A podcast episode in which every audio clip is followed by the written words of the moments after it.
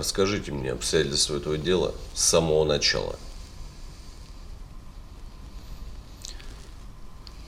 Холодным зимним днем на заснеженной трассе недалеко от небольшого северного городка Костомукша в промерзлом автомобиле полиция находит обледенелый труп женщины. Ей оказывается жена старшего следователя. И, впав в ярости, не заботясь о законности методов, он начинает настоящую охоту за убийцей. Стоп. Вы что мне, сюжет какого-то сериала рассказываете? Нет. Ладно, продолжай. Влюбленная в него напарница пытается подавить в нем жажду мести. Но тот не принимает помощь. В итоге убийства в городке продолжаются. Следователь отстраняет от службы, а его приемный сын-подросток отворачивается от него. А единственным человеком, который ему сочувствует, оказывается работник ритуального агентства Митя, страдающий галлюцинациями. Да. Откуда вы знаете? Ты что, меня за идиота держишь? Это же сюжет сериала «Замерзшие» на Иве. В одном обычном городе жил необыкновенный мент. И такой этот мент был необыкновенный, что брал обычных мужиков за простую драку. Ладно, вы мне раскусили. Я просто думал, вы не знаете про этот сериал. Да я обожаю такие сериалы. Согласитесь, и сюжет интригующий. Ну да, закрученный. И атмосфера погружает. И режиссер хороший, титулованный, призер Венецианского кинофестиваля. А какой классный актерский состав. Новые лица. Кстати, я тоже там снимаюсь. А если вы смотрите на мобильном телефоне, скачайте приложение Иви и смотрите сериал «Замерзшие» в подписке Easy Иви за 99 рублей. Весь сериал держит напряжение. Не останавливайтесь на первой серии. Смотрите дальше. Слушай, раз выяснилось, что ты невиновен, у тебя вообще какие планы? Да вроде никаких.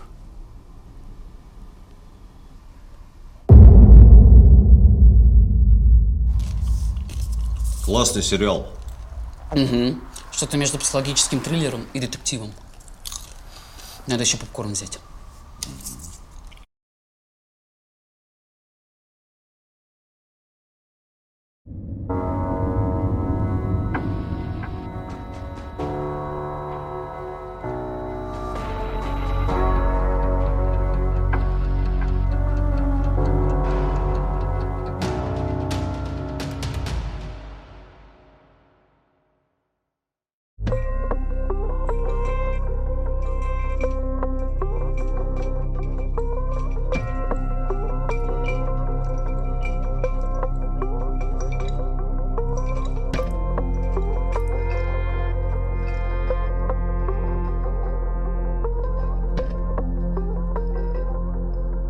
На прошлых выходных в районе Северной Чертаново. Ходила туда на экскурсию. Вот вы смеетесь, а это, кстати, очень э, прогрессивный город. Ну, райончик был. Где муравейник вот этот здоровый, Ну, там много таких домов в стиле советского брутализма. ну, здоровый, здоровый. Ну, я здоровый, видел, да, очень. да, очень классно. И там офигенно он сконструирован, там вообще внутри района нету дорог. Проезжей части вообще нет. То есть она вся уведена под землю, и люди ходят по тропинкам, там пруды, Да, да, да. парки. Северная Чертанова. Нет, для меня Чертанова осталось вот, сердце. а, по, по сериалу. Конечно. По сериалу? Ну, Да, у них же, э, с Жекой Чеботковым сериал был. В ритме колбасы, и мы снимали наши персонажи как будто ро- родом из Северного Чертанова. Это такой, он очень модный район, знаешь, для вот всяких этих фотографов, там, всяких вот это Ну да, говорят, все рэперы там по клипу себе сняли. Да, да, да. Пора браться за дела. Да, пора браться за дела. Ну да, можно и обсудить дела. Наша история зимняя. Так Ну. что у нас сразу переход на другой сезон.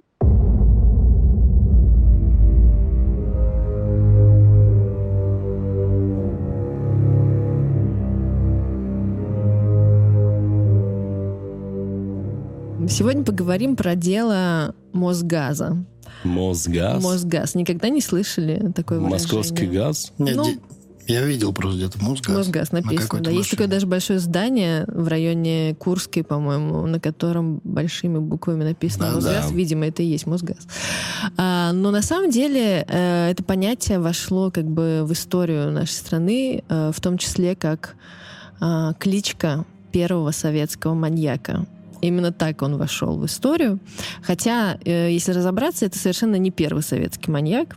То есть тут дело происходит в начале 60-х, а э, есть э, ну, документально подтвержденные истории, как минимум четыре, о массовых убийствах в российских городах. Сначала это было в 20-е годы. Был один извозчик по имени Василий Комаров. Вот он убил э, около 30 человек. Он заманивал к себе домой, и там со своей сожительницей э, людей, э, ну, как бы убивал и с целью грабежа. Как в фильмах про Техас, вот эти семьи. Это 1920 год. Да, да, то есть это вот сразу после революции практически.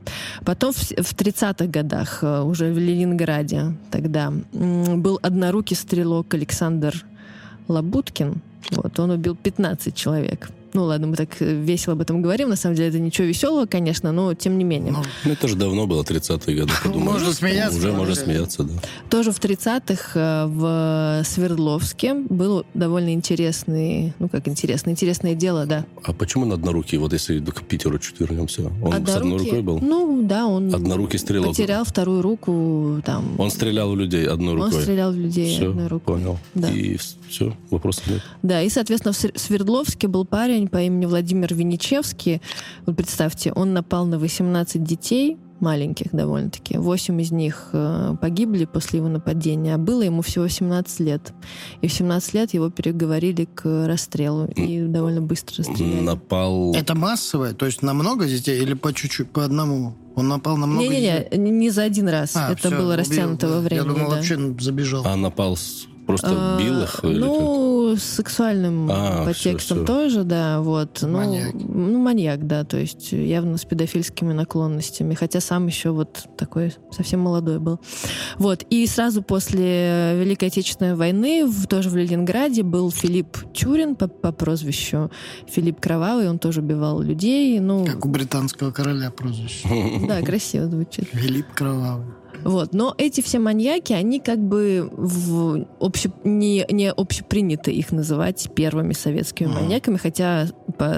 судя по тому, что они делали, именно ими они являются. А первым принято считать как раз-таки вот этого маньяка по прозвищу Мосгаз, который совершил свое первое преступление в 1963 году.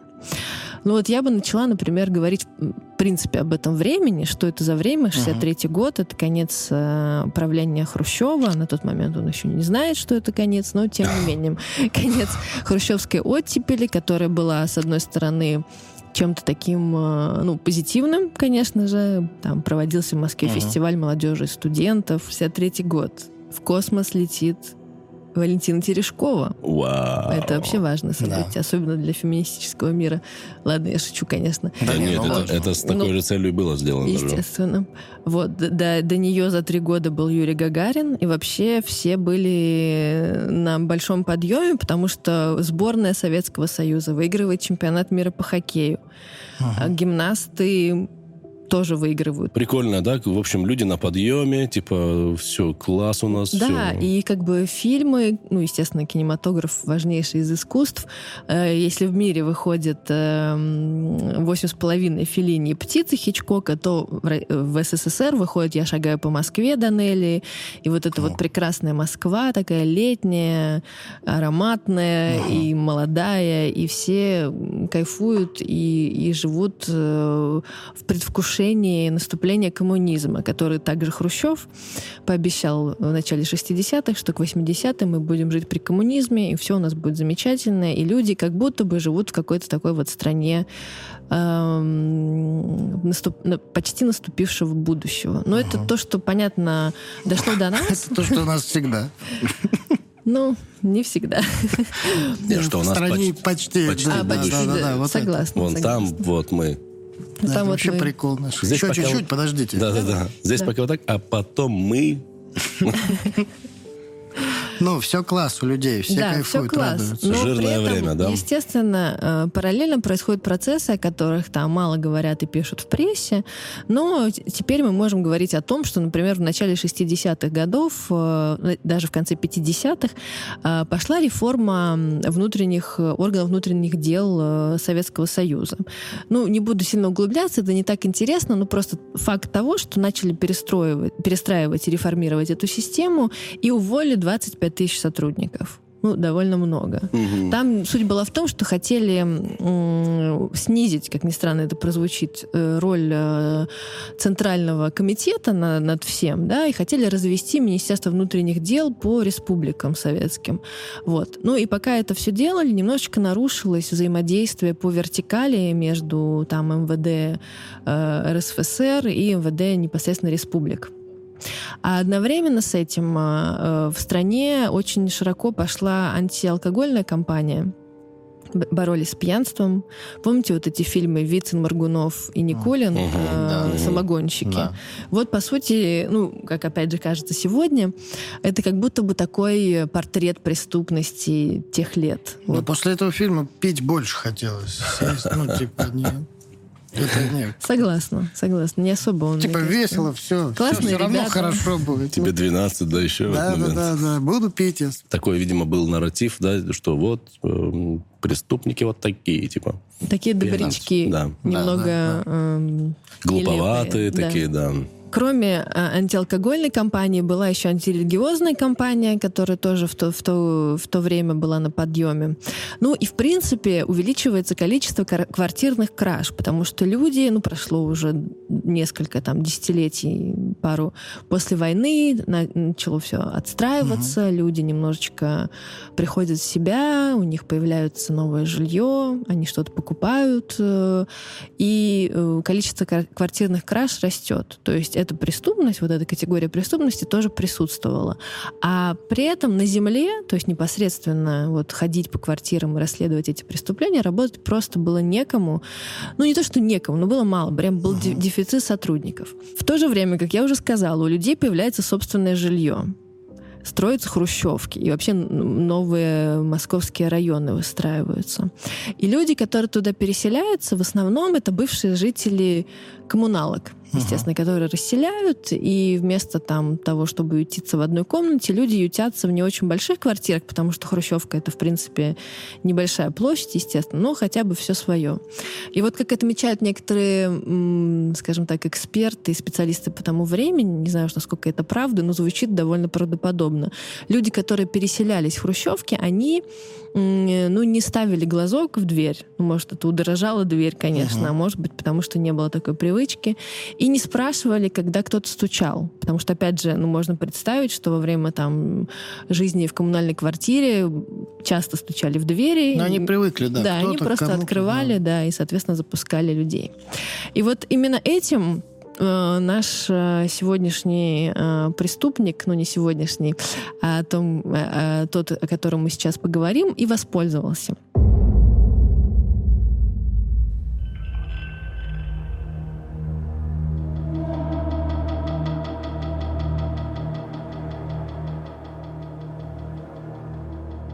Свое первое преступление он совершил 20 декабря 1963 года. Он поехал в один из новых московских районов, в район Сокола в Москве.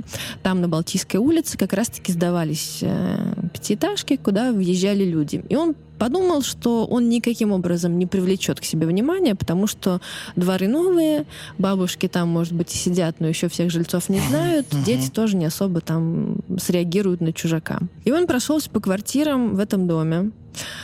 И в одной из них э, ему открыл мальчик, 12-летний Костя Соболев. Он учился тогда во вторую смену, мама поехала за мебелью. Ну, в общем, мальчик был просто в квартире дома, ждал Мгм. родителей. Э, мальчик его впустил, и тот э, практически там без разговоров э, зарубил его топором и украл у него, э, на самом деле, всего ничего. Э, пропали 60 рублей, одеколон, детский свитер, шаровары, солнечные очки. Ну, так просто для справки, 60 рублей это тогда была зар- зарплата служащего. Ну, то есть э, и не копейки, но и не Ну, весь тысяч, какие деньги. Типа 20-30 на сегодня, да? Ну, может, побольше все-таки. А, служишь? Ну да, служащего. 40. Ну, средняя зарплата там. Блин, э, просто вот так... э, Странно, что детский свитер еще забрал. Ну Ну, да. то есть это просто сумасшествие какое-то. Только вот это, вот это, это пиратское, награбленное. И вы увидите, что чем дальше, тем более странные вещи он с собой Но мне прихватывал. уже интересно. Нет, ну это Ладно. был странный действительно набор вещей. А, Приехала, естественно, милиция, э, начали опрашивать соседей, и выяснилось, что в этот день по квартирам действительно ходил странный человек и представлялся сотрудником Мосгаза. Вот, Мгм. вот сейчас у нас впервые, как бы, ну не впервые, но в нашей истории появляется, собственно, это слово. Э, Он прошел несколько этажей, и многие жильцы, ну, его не впустили, да, то есть, очевидно, впустил его только мальчик, который жил на четвертом этаже, а там, например, мальчик, который жил на втором этаже по имени Володя Теплов, девяти- девятилетний, его не впустил. Володю не просто так уп- упоминаю, потому что он э, окажется очень важным свидетелем в этом деле. Значит, к Володе он постучался и спросил, все ли дома. Мальчик сказал все, хотя дом был один, либо по другим данным с бабушкой, которая там сидела со совсем маленьким ребенком. Вот. Этот наш маньяк пытался все-таки зайти к нему и дважды, даже трижды возвращался и спрашивал все-таки, все ли у него дома. И на третий раз Володя, э, девятилетний маленький хитрец, уже не открыл дверь ему полностью, а э, оставил э, за- застегнутую эту цепочку на двери и уже как бы ему дал понять, что он его не впустит. Но Володя видел лицо этого преступника. Соответственно, после того, как сотрудники э, МУВРа, Московского уголовного розыска, опросили всех соседей поняли, что да, вроде как про Мосгаза слышали, но в смысле слышали, что этот человек э, представлялся сотрудником Мосгаза, но больше ничего никто не мог сказать. А Володя сказал и очень помог э, на тот момент э, следствию. А следствием тогда занималась довольно интересная, ну, на тот момент девушка, в итоге- впоследствии она станет можно сказать, легендой уголовного розыска Софья Файнштейн. Она была молод- молодым экспертом-криминалистом. Вот эта Софья села с этим Володей Тепловым, и они начали составлять э, фоторобот. Возможно, это был первый фоторобот, ну или, по крайней мере, не, не так часто э, эта процедура проводилась. Она взяла различные фотографии и разрезала их, э, ну, вот глаза, нос, рот. Вау, это она... Это ее новшество? Это метод такой Ну, был, да? Ну, у нас, Возможно, да, Союзе. возможно, это не прям Слушайте, она автор она- этого, но Это точно девчонка только могла такое придумать. Она молодая девчонка была, да? Конечно. И журналов вырезать там. Такое платьишко мне вот так подойдет. Это да, в советских журналах был- была такая... Была, был, да. был такой Когда прикол. девочки подставляли юб, да, да. То есть была модель какой-то там, это, и подставляешь юбочку, вот это, это. То есть, пожалуйста, девчонки, всегда на другом уровне. башковитые. Конечно. Так вот, сидела она с этим мальчиком довольно долго, потому что мальчик все-таки маленький, 9 лет, и не совсем он э, там хорошо помнил. Но потом вдруг э, зашел к ним в кабинет, или там, там, где они сидели, один из сотрудников МОРа, и мальчик говорит, о, вот на него похож. Вот, но это значит, что это был этот Как сотрудник. он испугался. Но, по крайней мере, Полиция всегда друг друга подозревает во всем, особенно следаки. Следакам респект от меня лично. Так, и что? Ну, по крайней мере, они смогли э, подбить все, что Мгм. к этому моменту Например, дошло. фенотип. Да. Э, и у них получился вот такой... Сейчас я вам даже продемонстрирую. Вот такой... Вау. Ну, такой, конечно, нос вообще у него отвратительный. Ну, кавказская внешность, давайте, я просто долго не, ходил, не мог сказать. Да Но нет. не, Но я тебе скажу, что ты прав. Это первая наша зацепка в этом Серьезно? деле. Да. О, Я Э, опять вернее, хочу. ваша. Следак. Опять хочу. А, и помимо того, что удалось э, создать фоторобот, мальчик сказал, что преступник говорил приглушенным голосом. И чтобы еще больше тебя заинтриговать, Паша, раз ты как Мгм. бы про Кавказ говорил, э, обожаю Кавказ, если что, вообще как бы... эм, С акцентом. да, приглушенный голос был связан с тем, что человек говорил с акцентом, но это потом, естественно, выяснилось. И чтобы не выдавать себя вот так вот с потрохами, э, он его каким-то образом видоизменял. Еще одна зацепка, которую мальчик э, выдал э, операм, э, заключалась в том, что он был в шапке, как мы видим, этот человек, но шапка у него была завязана нетипичным для москвичей э, способом. Москвичи шапки-ушанки завязывали ушами наверх, а у него они были завязаны на затылке. И так оперативники поняли, что человек, наверное, все-таки приезжий и не, ну, не, не там, не коренной москвич, и даже просто не житель Москвы. Так. Значит, были взяты отпечатки пальцев. То есть он оставил отпечатки пальцев в квартире, и интересно, что в то время уже как бы с ними работали, наверное, с ними давно стали работать. Ну, просто как бы нам кажется, что это какая-то передовая технология. А на самом Дактилоскопия. деле- Да, а на самом деле, ну, то есть, понятное дело, что взять отпечатки пальцев это не очень э, сложно, но представьте, как их сравнить, когда у тебя нет компьютера. Особенно, об да. этом. Я в. Еще у тебя не такая большая картотека в целом же. Ну, отпечатков. картотека была большая. Нормально уже к тому Да, и времени? они действительно э, св- сверяли вручную, сидя в картотеке. Вот. Как это делают? На свет вот так? что Ну, видимо, да, кстати. Наверное, так. Я думаю, Ну, распечатывают большое. А распечатывали, распечатывалось хоть что-то? Это рисовать их надо? Нет, они же вот так Они берут. вот так. фотографировали. Вот, берут. Вот А, так всё, сделали, да, все, да, сфоткали. Может, Фотки Можно, можно да, да, увеличить, да. да. да, да, все, я понял. Пленка же там разрешение вообще сумасшедшего пленки. Так что ты, ты привык в цифре жить. Поэтому, а тогда Привык. все в пленке. Все, все в пленке было тогда. Ну-ну-ну.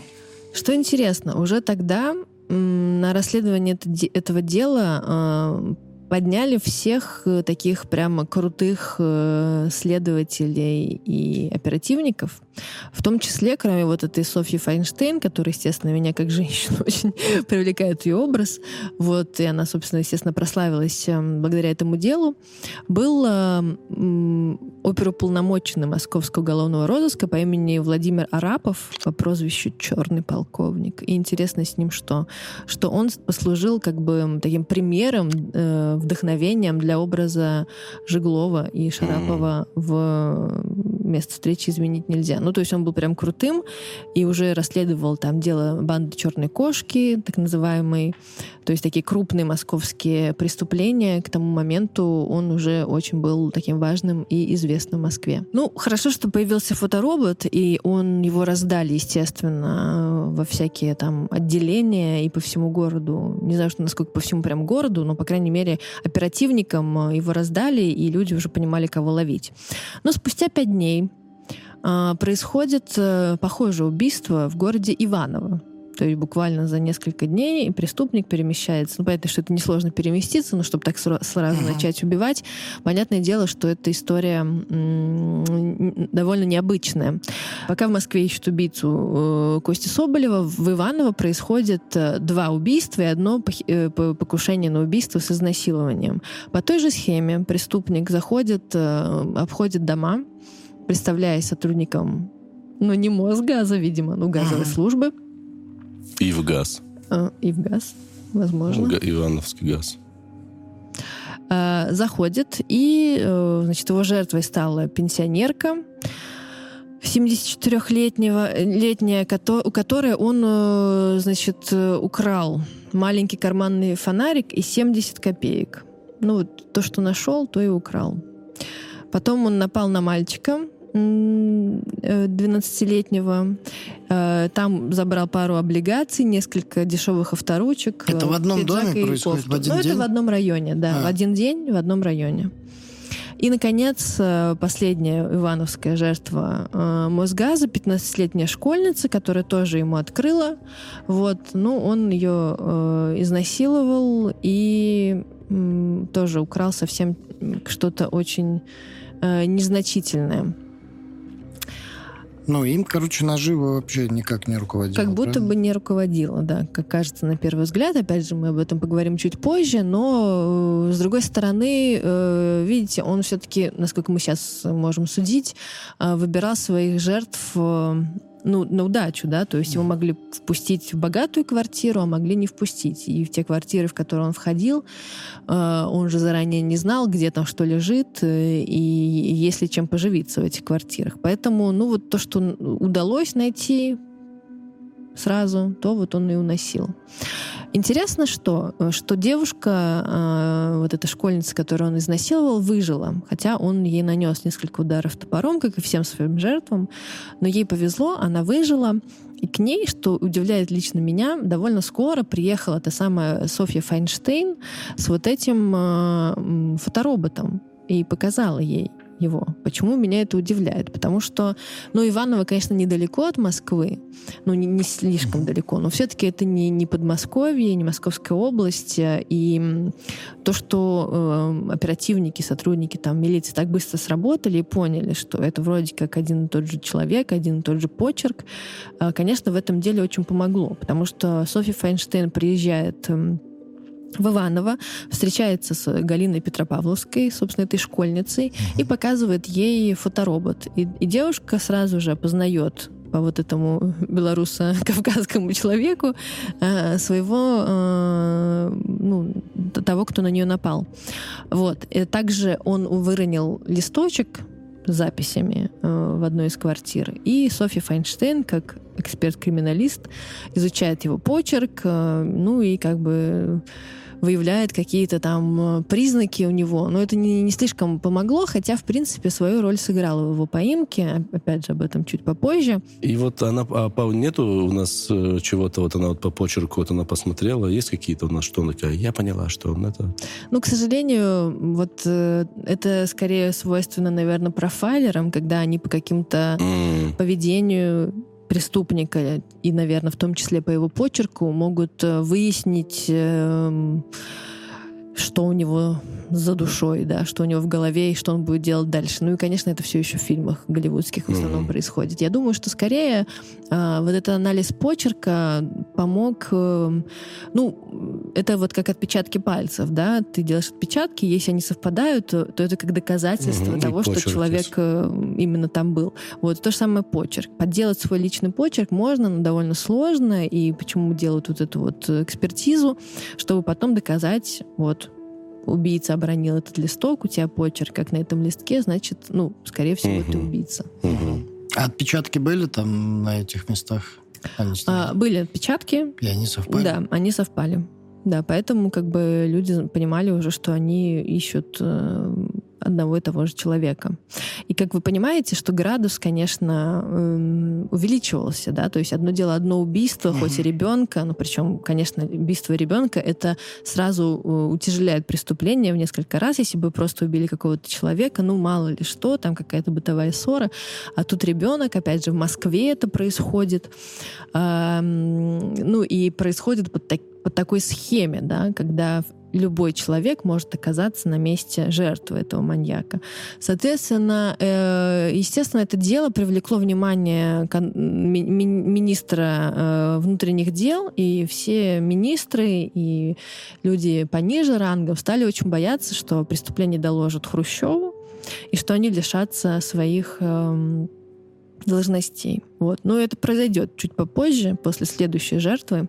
Вот. И, кстати, в данном случае, возможно, это пошло и на пользу делу, то, что узнал Хрущев.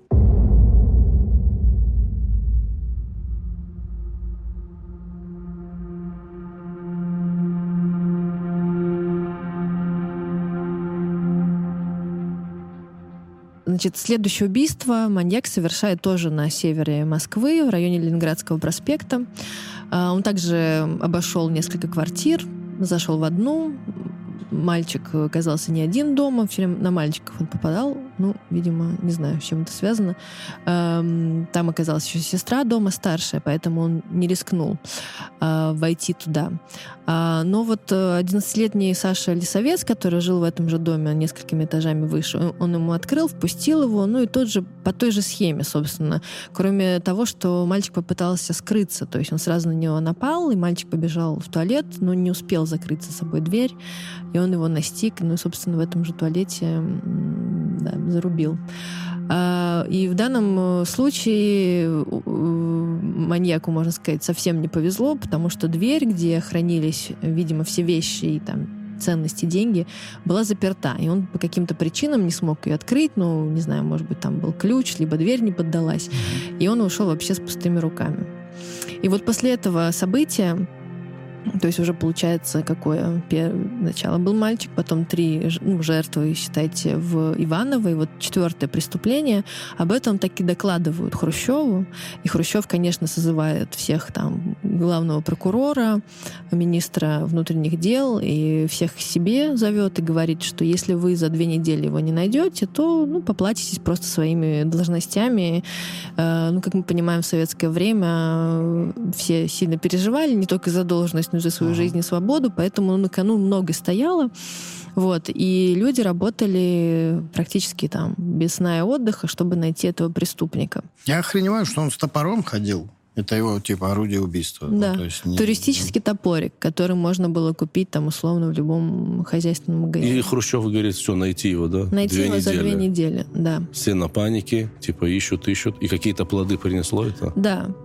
Спустя несколько дней после этого, в начале января, то есть представьте, первое убийство было 20 декабря, и вот Мгм. прошло 10 дней, уже столько жертв. Сколько уже? Пять он на этот момент убил? Да. Получается, да, Пять пять, человек. пять человек. Ну, и, э, среди них девушка, которую он изнасиловал, но тем не менее, Ну, естественно, это все да, равно жертва его, да. да. Вдруг в МУР поступает э, из Ярославского вокзала эм, звонок, что сотрудники транспортной э, милиции поймали преступника. При нем был обнаружен туристический топорик, там какая-то веревка, ну, в общем, весь набор, как тогда предполагали, маньяка. И когда сотрудники МУРа приезжают на Ярославский вокзал, выясняется, что это сотрудник милиции, который ходил э, по там, вокзалам, каким-то таким э, людным местам, вот в, в этой ушанке, завязанной таким образом, в пальто черном, ну и как бы э, проверял на бдительность э, своих коллег. Ну, то есть коллеги были бдительны, но тем не менее поймали не того, конечно. Ну, тем не менее, вот проверили, что люди А он работали. по своей инициативе это делал или мозг? Это какая-то внутренняя служба Это проверки? внутреннее, да, да, да. Ну, то есть э, просто, чтобы всех держать э, в тонусе. Советский пранк такой. Пранканул своих э, коллег. Пр- Правильно? Ну, получается, да. Ну, Да. то есть я не совсем понимаю, как бы зачем тратить силы, да, и в том числе сотрудников транспортной милиции на... Не, я такое. понимаю прекрасно. Хрущев дал всем вообще просраться. если- И, ну, работники, которые секретной службы, кто это, КГБшники, кто-то же по-любому сказал, давайте проверим, вообще они работают или нет. Ну, со всех Скорее сторон всего, да. начали. Да. Все, что, все, кто что мог э, от себя, то и сделал. Но в чем еще как бы э, сила, э, ну как не сила, не знаю, особенность, специфика, да, советского периода, что об этом, э, и что тоже меня удивляет в каком-то смысле. Э, естественно, Хрущев ну, боялся, что то- тот, тот факт, что по Москве, столице нашей Родины, ра- разгуливает такой кровавый, кровавый преступник, мог не самым лучшим образом сказаться на, на его карьере политической. Эм, Тем не менее, это, это попадает, если не в газеты, то это становится общеизвестным фактом, и мос- москвичи Мгм. начинают мало того, что пугать своих детей, ну, не, не просто пугать, но и они, э, у них повышается бдительность, да, то есть они теперь уже сотрудников Мосгаза, даже если это настоящие сотрудники Мосгаза, не впускают в свои дома. Ну и доходило до того, что чтобы там реально проверить э, э, газ в квартирах, газовщикам приходилось там звать дворников, э, ну, людей, которых знают в этом доме, чтобы получить доступ в квартиру. Блин, я еще охреневаю, у меня на подъезде висело. То есть сейчас же тоже, может быть, кто-то видел объявление. Ходят сотрудники газа, не впускайте их. Только сейчас это мошенники. Типа, тебе приходят и разводят. Сейчас Ну они да. на старушек работают. Топа, мы из газа, нам, вам надо что-то поставить, там по 17 тысяч собирают. М. В целом, преступления лояльнее в этом плане стали. Никого не убили и бабок больше забрали. Ну, и есть такая до сих пор тема, что не пускайте сотрудников. Не, ну, ну это я помню, я маленький когда был, мне мама тоже говорила, типа, если я один дома, вообще никому дверь не открывай. Не, ну это всегда. Это, Да. это я вообще никому не волк и открывал. семеро да. козлят. Это еще оттуда. У меня как-то, Но- у меня как-то неделю родные домой попасть не могли.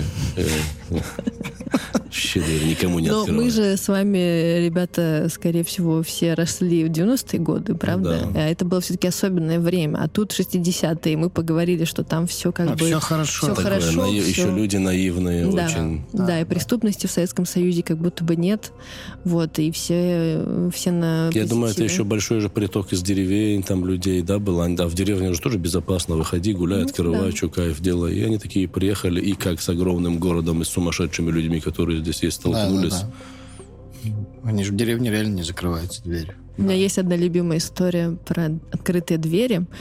Э, Американский какой-то маньяк. Я все время забываю посмотреть, кто это был конкретно. Но и, тем не менее есть такая легенда, значит, какой-то кровавый прям маньяк, который забирался в, в дома и квартиры к своим жертвам сам и убивал их там. Когда у него спросили, причем он заходил только в те дома, где двери были открыты. Ну и, как нам кажется, в Америке как будто бы это довольно принято, да, там машину не закрывать, дом не закрывать. И он, закр- э, и он заходил только в те дома, где двери были открыты. У него спросили, ну а почему вы заходили только в эти дома? Можно же, ну, я не знаю, взломать там, как бы постучать. Он говорит, ну, в других домах меня не ждали. А, офигеть. Просто дверь открыта, я типа захожу. Философский маньяк. Ну, возможно, это легенда, но, краси- Не, но такая для легенды ужасно круто, красивая, да, да. да. Поэтому, если нас дети смотрят, не открывайте двери, если вы одни дома незнакомцам. Реально, да? Такой совет дадим. Да я думаю, мамы это уже с, с двух лет говорят. Как только ты можешь до ручки дотянуться, все, нельзя. Не, всегда. Меня еще вот родители почему всегда пугают маньяками? Я в детстве помню, меня так мать запугала и в садике. Это ж травма была. Я помню, нам вообще воспитательница, мы на улице сидим, просто на мужика показывает. Это вот маньяк, он ходит. И мы вот так вот сидели во дворе. Я до сих пор это помню. Ужас. Мне так страшно было. Ну, Вот я тоже росла с, так- с таким страхом перед маньяками. Ну, Ужас. Психика поломана. Ну, потому что, опять же, «Криминальная Россия» — наша настольная передача. Наше все. Да, и вообще тогда как-то было этого много всего в 90-е. Что ж, продолжим. Э, О том, что его схему, ну, схему некую раскрыли, узнает и сам преступник. М. Возможно, потому что его перестают тоже впускать, и он меняет легенду. Теперь он посещает... Давайте угадаем. Давай. Как ты думаешь, вот он был Мосгаз, теперь он кто? Мосводоканал. Не, возможно, он ходил как э, следак или кто-то представлялся, который Возможно. ищет себя же. Хорошая версия, но нет. Ладно. Он все-таки пошел по, по более простому пути, и, если честно, он, как бы, несмотря на то, что человек был явно не совсем нормальный, но смекалка у него работала. Он продолжает ходить по тем же новостройкам, и теперь он представляется сотрудником домоуправления, который Мгм. хочет записать у людей э, претензии их к тому, как там им построили что-то, недостроили в квартире, и Мгм. так как мы можем предположить, что все дома строились довольно быстро и многое на что закрывали глаза, люди сталкивались с большим количеством проблем. Ну, там что-то течет, что-то плохо приклеено, условно, да. Эм, Вот. И вот так он вошел в квартиру на Шереметьевской улице Марины Рощи в Мгм. Москве к 46-летней, значит, женщине Марии Ермаковой. Она открыла ему дверь, он представился тем самым сотрудником домоуправления, и она прямо начала ему писать заявление. И, и вот Вот. хотел сказать, изменился возраст э, преступ этих э, жертв, наоборот, вот 46, и такая претензию сказать, это заходите, сейчас я вам все скажу. Это сразу, да, видно, кто появляется, какие люди. То есть Возрастная уже категория. мальчик, ну, типа, смысл с него претензию брать, кто ну да, ничего не да, скажет. да, Да. действительно. Он даже поменял себе жертв, понял, теперь другие. Вот женщины, точно, это женщины появились. Ну или подстраивался уже под ситуацию, да, Ну, в наверное, зависимости от того, да. кто ему открывал. Вот, ну, в общем, Марию Ермакову он э, так же, как и всех предыдущих, э, зарубил топором, причем нанес ей аж 18 ударов. Не знаю, сколько было в других случаях, нет такой информации, но там тоже было не один и не два удара. И это, конечно, тоже о многом говорит. Э, То есть преступник, который хочет убить ради наживы, ну, он не отдается так этому процессу, скажем так, да, если ему совсем это не доставляет э, никакого удовольствия извращенного на этот процесс, он все-таки убивает, чтобы просто не оставлять свидетелей и забирает то, что может найти.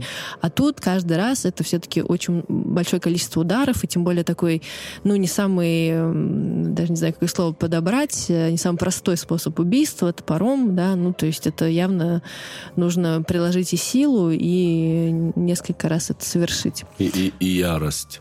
Да, ярость. Сила и ярость. Вот, значит, у Марии он, э, что он у нее украл? А, на самом деле, это, наверное, самая такая была его удачная ходка. Три пары носков, настольные часы «Мир», несколько мотков пряжи, 30 рублей. Но главное, телевизор «Старт 3» черно-белый. Естественно, ну, Это же здоровое. большая, ну, естественно, там все было большое. Просто так в карман его не положить. Он прикрыл простыней его, вышел эм, на улицу.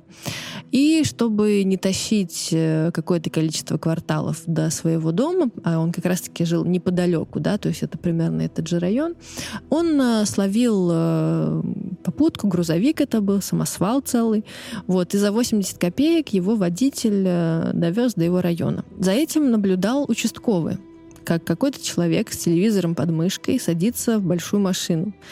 И так как мы уже поняли, что все сотрудники были э, alarmed, что называется, Мгм. да, то есть они все были э, максимально бдительные, э, это сотрудника, ну, знаете, вот он как бы это уже, видимо, э, ретроспективно говорил, что я подумал, что что-то тут не так. Но при этом, если ты так подумал, то чё ж ты сразу не записал номер машины?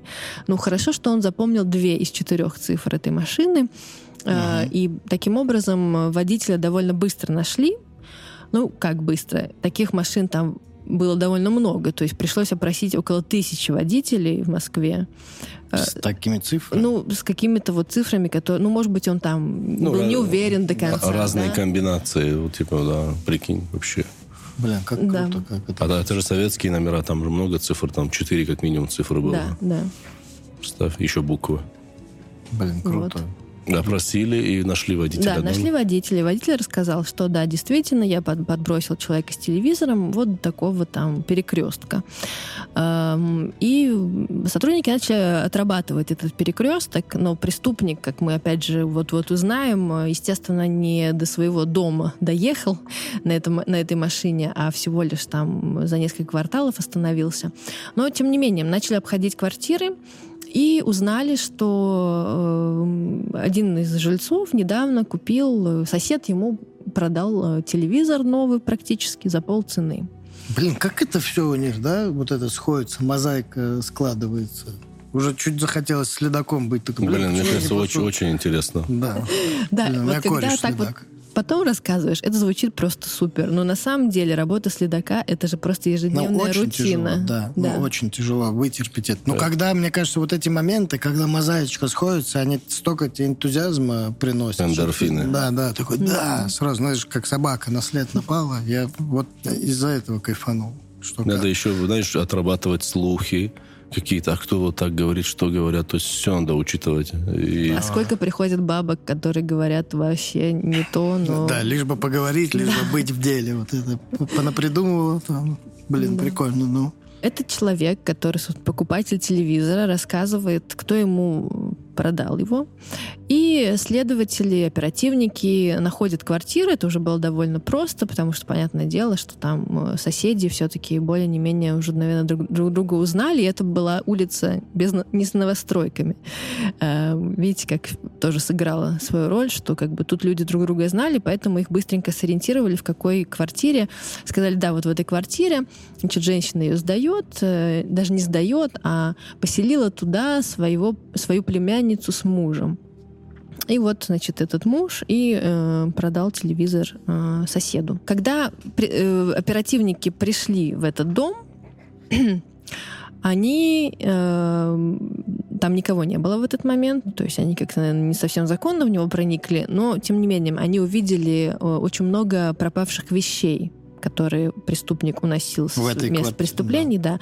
они там нашли какие-то вещи, которые вот как раз-таки числились среди э, пропавших. И уже поняли, что, скорее всего, они на м, том самом пути. А еще интересный факт про телевизор, да, ну телевизор же можно продать э, любой, да, мало ли какие совпадения случаются. Но так как телевизор был новый, у хозяйки убитой телевизора э, сохранился техпаспорт. И как раз-таки этот техпаспорт, они сверили номер с техпаспорта с телевизором, который э, про- продали, э, и поняли, что это тот самый телевизор из той самой квартиры. Так ну, вот для тоже чего важно. вот эти паспорта для бытовой техники. Я вообще не понимал, что целый ящик всегда лежал на холодильник. Вот нахрен ты нужен?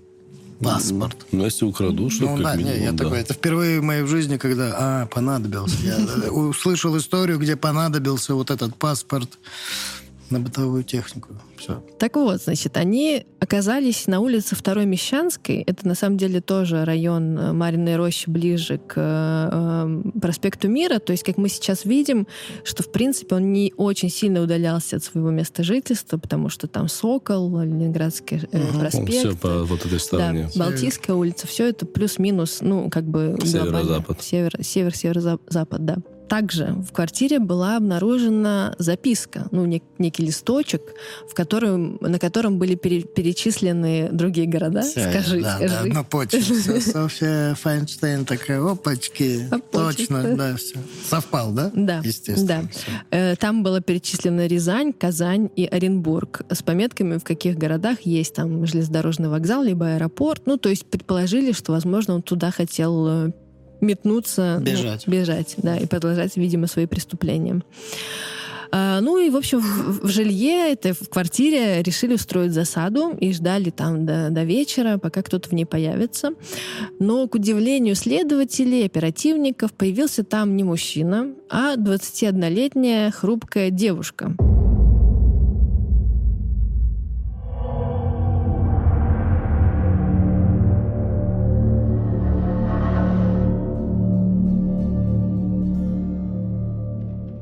Но, к удивлению следователей, оперативников, появился там не мужчина, а 21-летняя хрупкая девушка. Звали ее Алевтина Дмитриева. И, и оказалась она, ну, не очень такой э, успешной балериной, танцовщицей кардебалета. И они начали расспрашивать ее о том человеке, с которым она живет. И она сказала, да-да, я живу а, с а, майором КГБ Владимиром Ионисяном. Сейчас он на спецзадании, он уехал в Казань, и скоро я поеду к нему.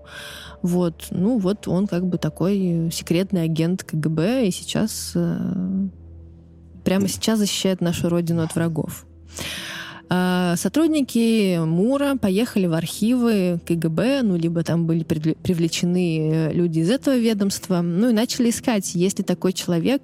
И в этих архивах, э, опять же, по рассказам э, людей, которые специализируются на этой эпохе, э, ну, говорится о том, что даже секретные сотрудники все равно в архивах должны, их- их дела содержатся, да, потому что есть же тот же Чикатило, как мы помним, например, э, он же тоже якобы был э, сотрудником К- КГБ, э, но это был человек, который условно работал на обычной работе, но иногда там стучал или рассказывал, что происходит там-то, э, там, где он как бы работает, что он видит и с кем общается.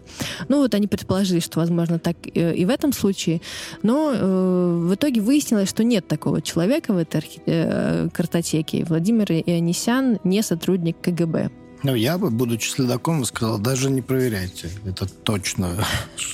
Ну, Ну, ты же на- не знаешь. Ну да, понятно, что это лапша, которую он навешал, ты бедная Типа девушка. проверить все равно. Ну, прям...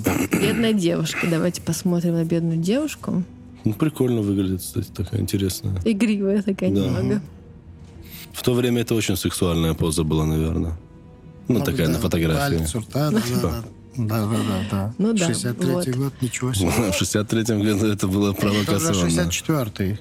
Ну, уже 64 да. Ну, и, собственно, Владимир Анисян, не буду тянуть, покажу вам его, этого человека. Ну, похож фоторобот, кстати.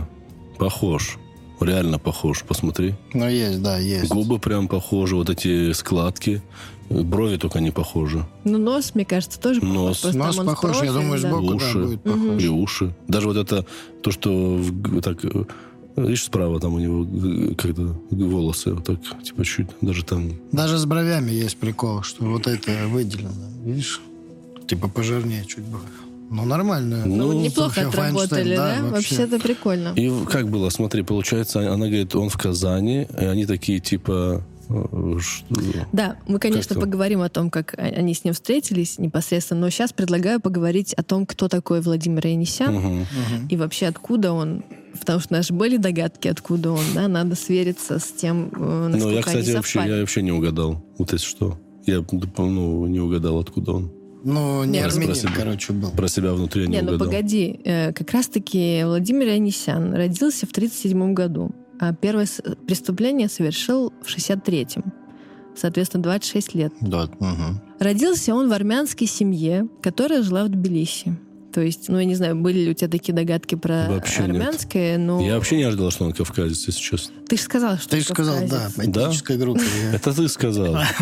Я не говорил, это Паша сказал.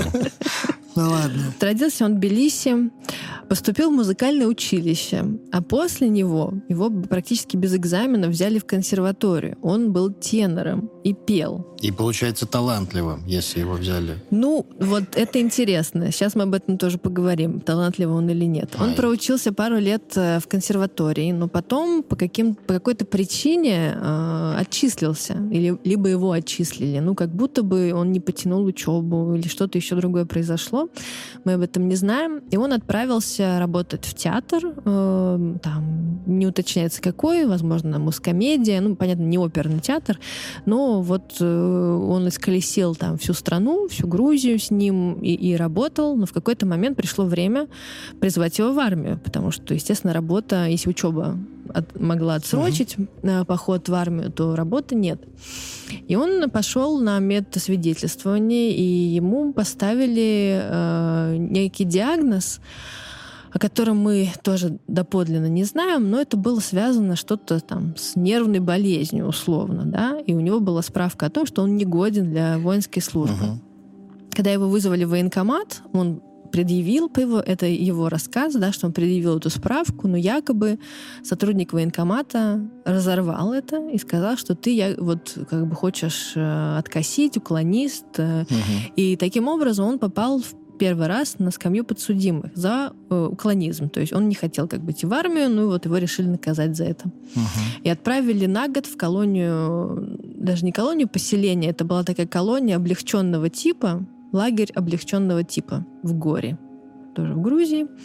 где он э, быстренько нашел себе место культорга, занимался там какими-то культурными делами. Ну, в принципе, кажется, что это не должно было быть слишком травматично для него, но, опять же, мы не знаем, какой был диагноз, да, и, возможно, это еще больше его подкосило. Потому что э, за хорошую там службу, не знаю, службу, не службу, отбывания, ему разрешали ходить в город, и, и вот после одной из таких прогулок он не вернулся. Ну, это, естественно, тоже каралось, и его, ему еще дали год э, э, обязательных работ. За один день? Типа, Э, ну, это ж как бы Ну, разница, день не день, да, ты сбежал, ты не вернулся в положенное время, значит, все, тебя надо наказать. А, Советский Союз. Да. Дальше он, э, ну, вернулся как бы в обычную жизнь, и опять его захотели призвать в армию. И он опять пошел как бы проходить медицинское свидетельствование. И вот по его словам, э, в неврологическом диспансере э, ему сказали, что он нер- нервно больной, действительно и не может служить в армии.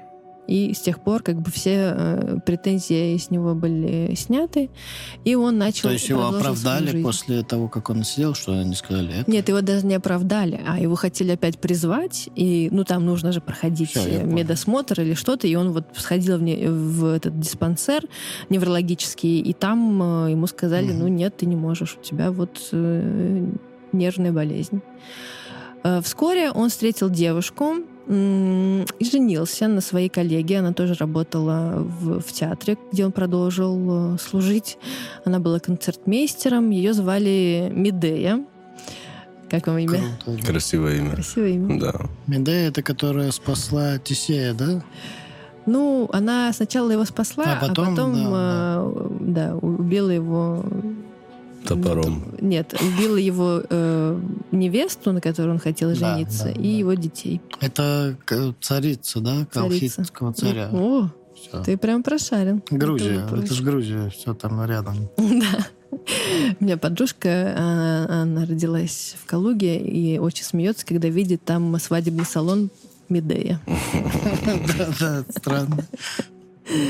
Вот, значит, Медея, наверное, тоже довольно сильно сыграла э, в его жизни, потому что спустя какое-то время э, Ионисян решил вернуться на преступный путь, ну, хотя, в принципе, он и не был на нем, если так посудить, да, то есть он же ни за что вроде как Мгм. сидел, но, тем не менее, он связался с какой-то компанией, и они начали, они хотели или даже ограбили квартиру. Вот. И э, благодаря Медее, которая начала причитать в зале суда и говорить о том, что вот он наш един- единственный кормилец, а уже на тот момент родился ребенок, а, пожалуйста, пожалуйста, не, не закрывайте его в тюрьме. И они, значит, его все-таки отпустили под условным, дали пять лет условно. И семья в какой довольно скоро после этого переехала э, в Оренбург в 63 году, вот представьте, 63 год, тот самый, где он начинает убивать, в конце которого он начинает убивать, они переезжают э, в Оренбург, но есть еще одна такая легенда, опять же, мы никак не можем ее, к сожалению, проверить, что уехать они решили после того, как Ионисян а, вступил в сексуальную связь со своей несовершеннолетней поклонницей. Об этом узнала ее семья, но, опять же, Мгм. неважно, в какой это было бы стране, ну, как мы предполагаем, в Грузии все так горячо происходит, хотели с ним расправиться. И он, опасаясь э, за свою там жизнь, безопасность, решил побыстрее свалить из страны, и вот, ну, из республики. И они аж в переехали. Оренбург туда, к Казахстану. Переехали в Оренбург, там был театр, видимо, так они выбирали это, это место, не Мгм. знаю, театр мускомедии, в котором они э, с Медеей и э, работали какое-то время, а, до того момента, как туда распределилась из Казани 21-летняя Алевтина Дмитриева. Вот она. Да, судя по всему, падки не падки, но как-то Медея его уже э, напрягала, Мгм. и, судя по имени, характер у нее был непростой. Хотя, с другой стороны, чего мы наговариваем на женщину, да? Э, Ну, в общем, он как бы влюбился в эту Дмитриеву и эм, всячески проявлял ей знаки внимания, но в какой-то момент руководство театра ув- увольняет эту Дмитриеву, потому что не справлялась она с партиями в кардебалете. Мгм. И девушке, ну, девушка оказывается в ситуации, когда ей нужно куда-то уезжать, а наш вот Ионисян э, не хочет ее терять, и, но понимает, что если раньше женатый артист не первой величины, э, а он был тенором, но на вторых ролях в основном был, как говоря о таланте его. Ам, он ей говорит, э, давай мы с тобой уедем в другой город, и там начнем все как бы заново. Мгм. Но чтобы подкрепить свое предложение, он ей говорит, что я вообще секретный сотрудник КГБ. И у меня есть секретные задания разные, которые я выполняю в разных городах. И э, устроить тебя в театр, даже в большой театр, примой балериной, для меня вообще не составит никакого труда. Чисто обманул. девочку. Бедная девочка. Да. Что есть у мужиков, когда им ну, нечем гордиться? Они такие, да я вообще-то секретный там. это». Понял? Я и крутой, и не надо рассказывать, почему и кто. Это классика же. Да, да, да. Классическая Не схема. могу говорить, но так я... Очень серьезный человек в бизнесе работаю, говорить не могу на кого и с кем. Она сама там додумывает. Блин, а девочки же всегда в это верят. Вау! Это вот это, алло, кому она звонила? Галечка, Да, ты да, сейчас да. обалдеешь. Да, Да, да, вот. Из таких она была, точно. Да, бедная девчонка, видно, вообще жалко ее теперь. Да, она серьезно пострадала от него. Сейчас мы тоже до этого дойдем. Эм, Что ж, э, они переезжают э, в Иваново и пытаются там устроиться в местный театр. Э, Там у них ничего не получается. Но чтобы как бы следовать своей легенде, он ей говорит, поехали в Москву, там у меня как раз-таки то самое задание. Опять же, там большой, и я тебя туда пристрою в какой-то момент. В Москве они э, селятся на вот второй Мещанской улице в квартиру пенсионерки, которую встречают прямо на вокзале и которая им предлагает жить. Все них складывается неплохо. Но, опять же, э, не складывается, естественно, ни с большим театром, ни с какой-то другой работой в Москве, потому что человек, в принципе, наверное, был не очень э, расположен и предрасположен к какому-то такому физическому труду, да, он хотел вот блистать на сцене, mm-hmm. петь арии, но, опять же, не был в этом очень талантливым. И, кстати, э, девушка, которую он изнасиловал, 15-летняя школьница, она говорила также следователям, что запомнила его холеные руки, что это были руки, ну, человека не но не советского вот этого мужика, не мозолиста. Ну да, не рабочего. Руки пианиста вот эти. Да. Ну, что, по сути, так оно и, и, и было. Когда в Москве не складывается, он предлагает ей все-таки вернуться в Иваново, ну, может быть, там, не знаю, какие-то мутки у него с друзьями происходят, но понимает, что у него просто нет денег на второй билет.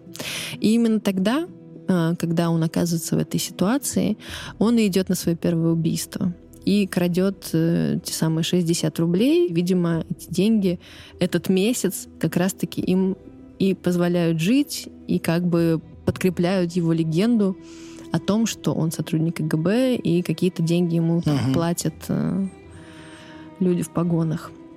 Ну и, видимо, первый раз реально из-за наживы он пошел, а второй раз... Ну, могло же ему понравиться, если это маньяки, им же это, скорее всего, приносит какое-то удовольствие. Да.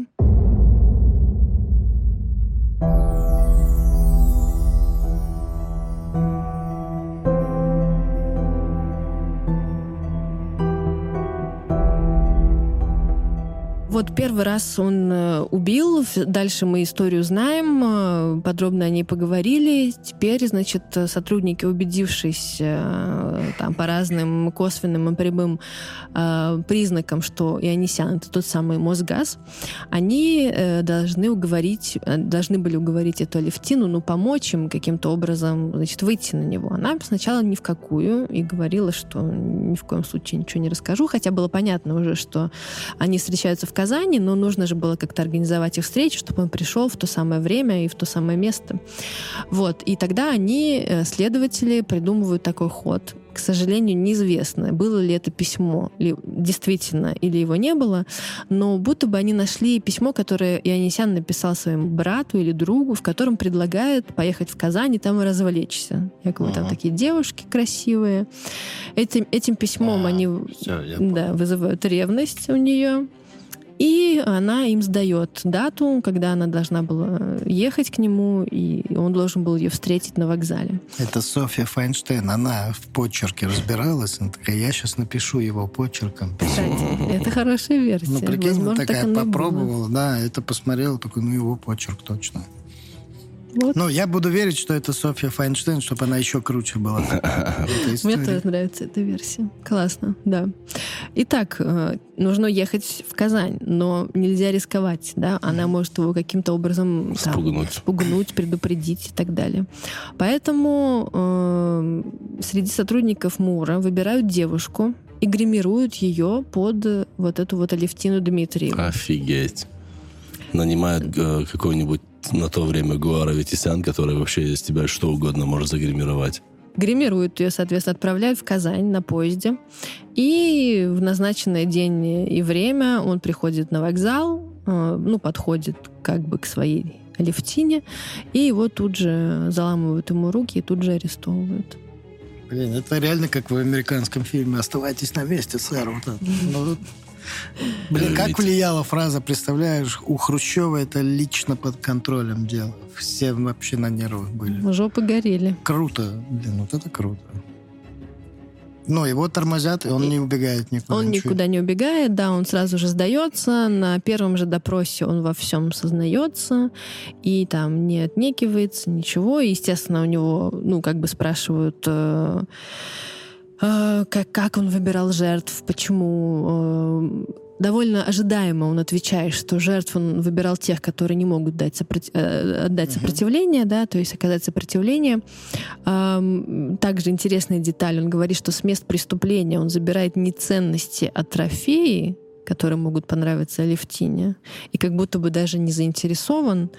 Ну и в какой-то момент он вот говорит, что ему понравилось убивать, потому что ну, не, не каждый свой поход он связывал с тем, что ему нужны деньги. да, а Мгм. если не с этим, то тогда с чем?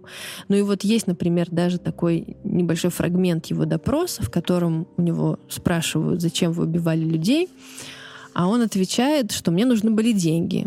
А для этого вы убивали, спрашивают у него. Нет, это были первые случаи. Что заставляло меня во второй, в третий раз? На это трудно ответить. В первый раз мне нужны были деньги. А когда вы совершили убийство второй, третий раз, вам деньги не нужны были? Нет, не надо было. Ну вот, я Ну. так и подумал, что все, просто он кайфанул. Добрался до этого кайфа и уже начал. Ну, Как это ужасно.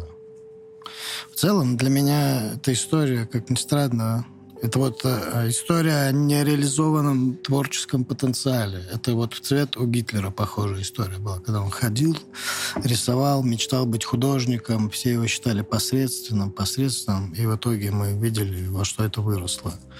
То есть, ну, из творческой среды легче с ума сойти стать. Ну, когда ты такой, я физи- к физическому труду готов, такой, я делаю. А когда ты такой, вот нет, я буду только на пианино играть. Если, не дай бог, вот тебя где-то не поддержали или что-то, не дали развиться твоему таланту, возможно, он в нем и был просто. Вот во что это выливается. Да. Это чисто вот какая-то жажда вот чего-то. Вот это, знаешь, когда ты стоишь на Жажда, сцене, те сцены, вот это э, жажда ощущение. признания, может Да, да, быть. да. Может быть, он такой, ну тогда я вот, если бы знали, кто я, вот так, наверное, ходил. Ну, Кстати, интересно, когда он прочитал про себя, ну, он же как-то узнал, что о нем уже знает сейчас там, ну, Москва, как минимум, Мосгаз, вот этот прикол. Интересно было в нем чуть-чуть такое? О, обо мне заговорили. Тщеславие ты имеешь в Да, виду? да, да. И, возможно, оно тоже там повлияло, чтобы он дальше пошел делать. К сожалению, мы ни на один из этих вопросов э, ответить не сможем, просто потому, что его очень быстро приговорили к расстрелу. То есть уже 30 января, то есть 12 нашли телек, ну, какое-то время там по- по- подождали, пока э, наступит день, в который ей нужно Мгм. было ехать в Казань. В общем, за две недели его м, приговорили к расстрелу, и в это время, конечно же, очень много об этом писали в газетах, и общественность э, просила очень скорейшего разрешения этого, ну, то есть просили Мгм. быстрее привести да, а, приговор в исполнение. Даже были такие предложения сделать это чуть ли не на Красной площади, на, на глазах у всех. Ну, потому что люди напуганные думали, что это такой э, эксцесс. Ну, это, конечно, эксцесс, Мгм. но все-таки как-то хотели это за- завершить э, довольно Уничтожить это зло. да, да, визуально, чтобы это было у всех э, в голове. 30 января, 18 дней спустя после задержания, его приговорили к расстрелу, и на следующий же день его расстреляли. Э, договор не подлежал обжалованию, он попросил о помиловании, это право у него было, это прошение было рассмотрено буквально за несколько часов. Ну, естественно, ему в нем отказали. И, как рассказывают э, сотрудники там, СИЗО Бутырки, в котором он содержался последние часы перед смертью, он распевал свои любимые арии. Вот закончил, как тенор. Я еще, знаешь, о чем подумал? Он, получается, в конце декабря начал, да? Мгм. Да, это вообще короткий срок. И это же новый год, эти новогодние выходные, каникулы. Поэтому его, может, поймать особо не могли все, кто где. Ну, тогда же не было таких длинных Не было, да? праздников. Но мне кажется, нет все-таки. А, ну ладно. Но еще с Синькой боролись. Точно. Ну, Синька же была уже там серьезная в те, Синька, вре- конечно, в те времена. была, да. Пожалуйста.